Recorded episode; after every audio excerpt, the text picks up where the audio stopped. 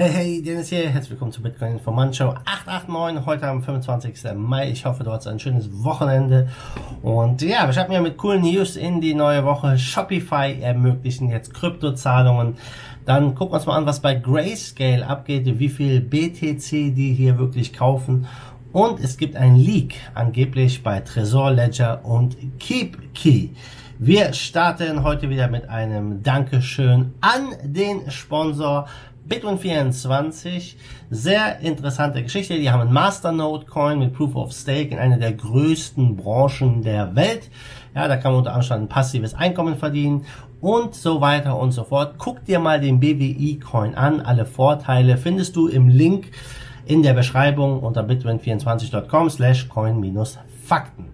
Wir starten mit dem Preis. Und ja, das sieht nicht ganz so rosig aus, würde ich mal sagen. Wir stehen bei 8.786. Du siehst es, der Bitcoin leuchtet rot. Stand gestern noch bei über 9.300. Ja, und seitdem geht es runter. Der Bitcoin, wir wissen, hat die 10k nicht geknackt. Und ja, seitdem äh, Halving, ja, ist es nicht so optimal und mal gucken, was wir diese Woche an Price Action noch erleben werden. Aber mal zu paar coolen News, nämlich Shopify. Die ermöglichen jetzt Kryptozahlungen mit der, äh, ja, sind mit einer Partnerschaft zusammen, nämlich mit Coin Payments und diese Integration, ja, das ist wirklich sehr interessant, denn man kann jetzt hier bei Shopify mit äh, über 1800 Kryptowährungen bezahlen. Ähm, das heißt, alle Shopify-Händler haben jetzt hier die Möglichkeit, Kryptozahlungen äh, zu akzeptieren. Ziemlich coole Geschichte. Und ähm, das könnte ja einen großen Boost geben für die Adaption, für das Vorantreiben von Transaktionen, was Krypto angeht. Ich glaube nicht, dass BTC so groß davon profitieren wird, weil die BTC-Fees, wir alle wissen, sie sind über 4 Dollar teilweise oder um die 4 Dollar aktuell, also sehr hoch. Und wenn du zum Beispiel irgendwelche kleineren Sachen kaufst, so bis 10, 20 Dollar, da dann 4 Dollar Transaktionsgebühren zahlen, ja, ist nicht optimal, aber da man über 1800 andere Kryptowährungen Währung nutzen kann, glaube ich, könnte das schon einen kleinen Boost geben. Auf jeden Fall sehr, sehr coole Geschichte. Hier diese äh, ja, Kombination. Und ähm, ja, die arbeiten ja schon ein bisschen länger an so einer Implementierung, äh, bereits seit 2019. Und ähm, ob das jetzt schon live ist, wann das live geht, das geht jetzt hier aus dem Artikel nicht hervor. Ich selber habe mich mit Shopify jetzt noch nie so intensiv befasst. Aber es wird jedenfalls äh, ich sag mal, wenn jetzt Millionen von Menschen Shopify bei Shopify äh, kaufen, ähm, über Shopify, äh, sehen sie dann Bitcoin auch als Zahlungsoption. Also es wird auf jeden Fall ähm, ja positiv äh, die das Licht hoffentlich von Kryptoakzeptanz stärken und vereinfacht natürlich auch international das Ganze, ja, wenn man ähm, äh, ja irgendwelche äh, Zahlungen transferiert, dass man einfach mit Krypto zahlen kann. Und über Shopify ja, äh, gibt ja un unzählige Händler mit allen möglichen Produkten.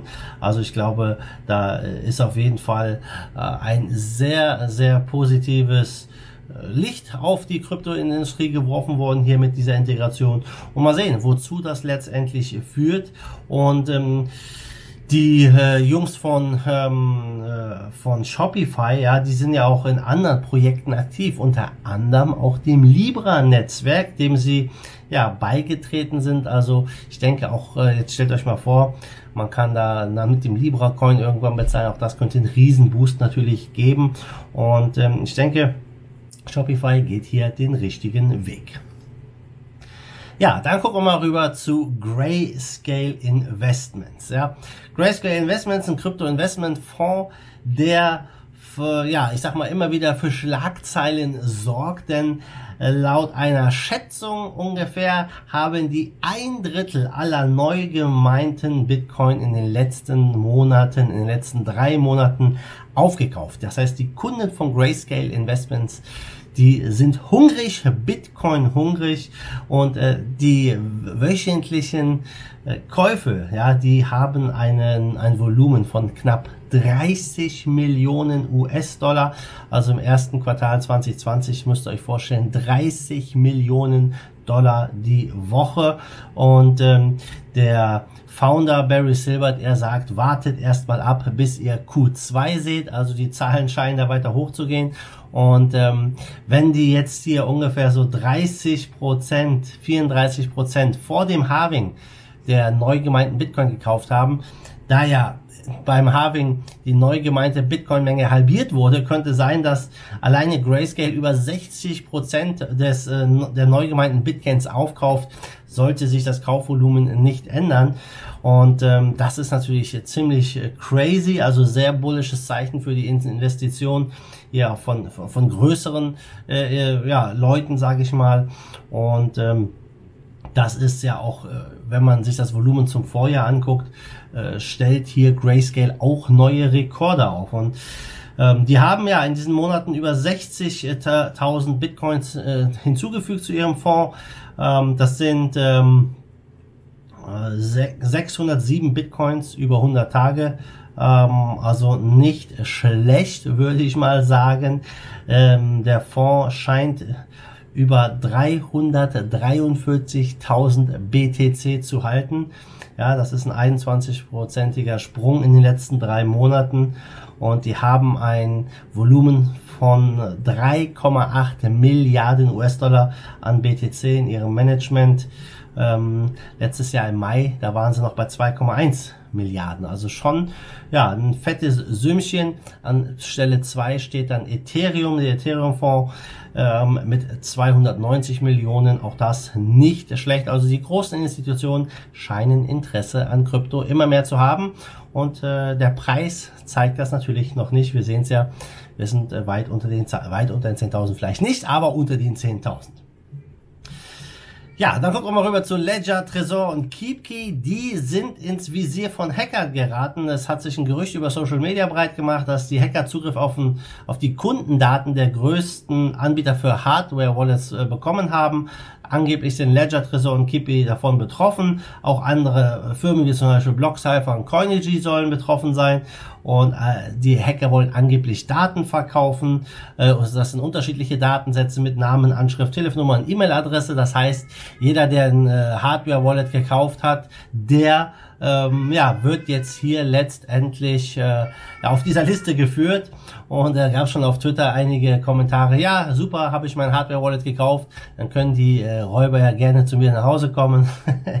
ja, also ähm, ob das jetzt wirklich stimmt oder nicht, das steht noch nicht fest, ob es ein Fake ist oder nicht. Ähm, Ledger arbeiten daran. Angeblich soll äh, das Ganze mit einer Shopify-Integration zusammenhängen. Vielleicht ist das auch nur wirklich ein Fake, weil Shopify jetzt gerade die Kryptozahlungen äh, angekündigt hat. Und ähm, man will den Leuten vielleicht ein bisschen Angst machen, dass es doch nicht so sicher ist.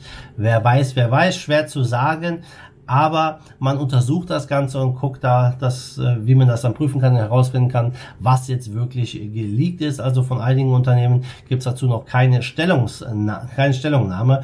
Aber es könnte natürlich sein, dass man auch nur dem Unternehmen schaden will, Image schaden und so weiter und so fort, ähm, was letztendlich passiert. Ähm, es ist aber immer wieder ähm, ja, ich sag mal, gang und gäbe in der Internetszene, dass irgendwelche Daten online verkauft werden, gerade Passwörter und so weiter und so fort. Deswegen, wenn du das gleiche Passwort für mehrere Seiten nutzt, ja, dann solltest du sofort damit aufhören. Du solltest einen Passwortmanager benutzen, der ja, ein längeres, schwer zu erratendes Passwort generiert mit Sonderzeichen, Groß-, Kleinschreibern und allem drum und dran. Und ja, auf jeder Webseite ein neues Passwort verwenden und äh, unter Umständen, äh, was alles mit Krypto zu tun hat, auch äh, die Zwei-Faktor-Authentifizierung verwenden. Ja, und dann hat, haben es Hacker auch immer schwieriger, weil so können sie dann das nicht raten. Aber leider ist es so, dass viele Leute ihr Passwort mehrfach auf verschiedenen Portalen nutzen. Hörst du auch dazu? Hör mal lieber auf damit ja, und nutze einen Passwortmanager.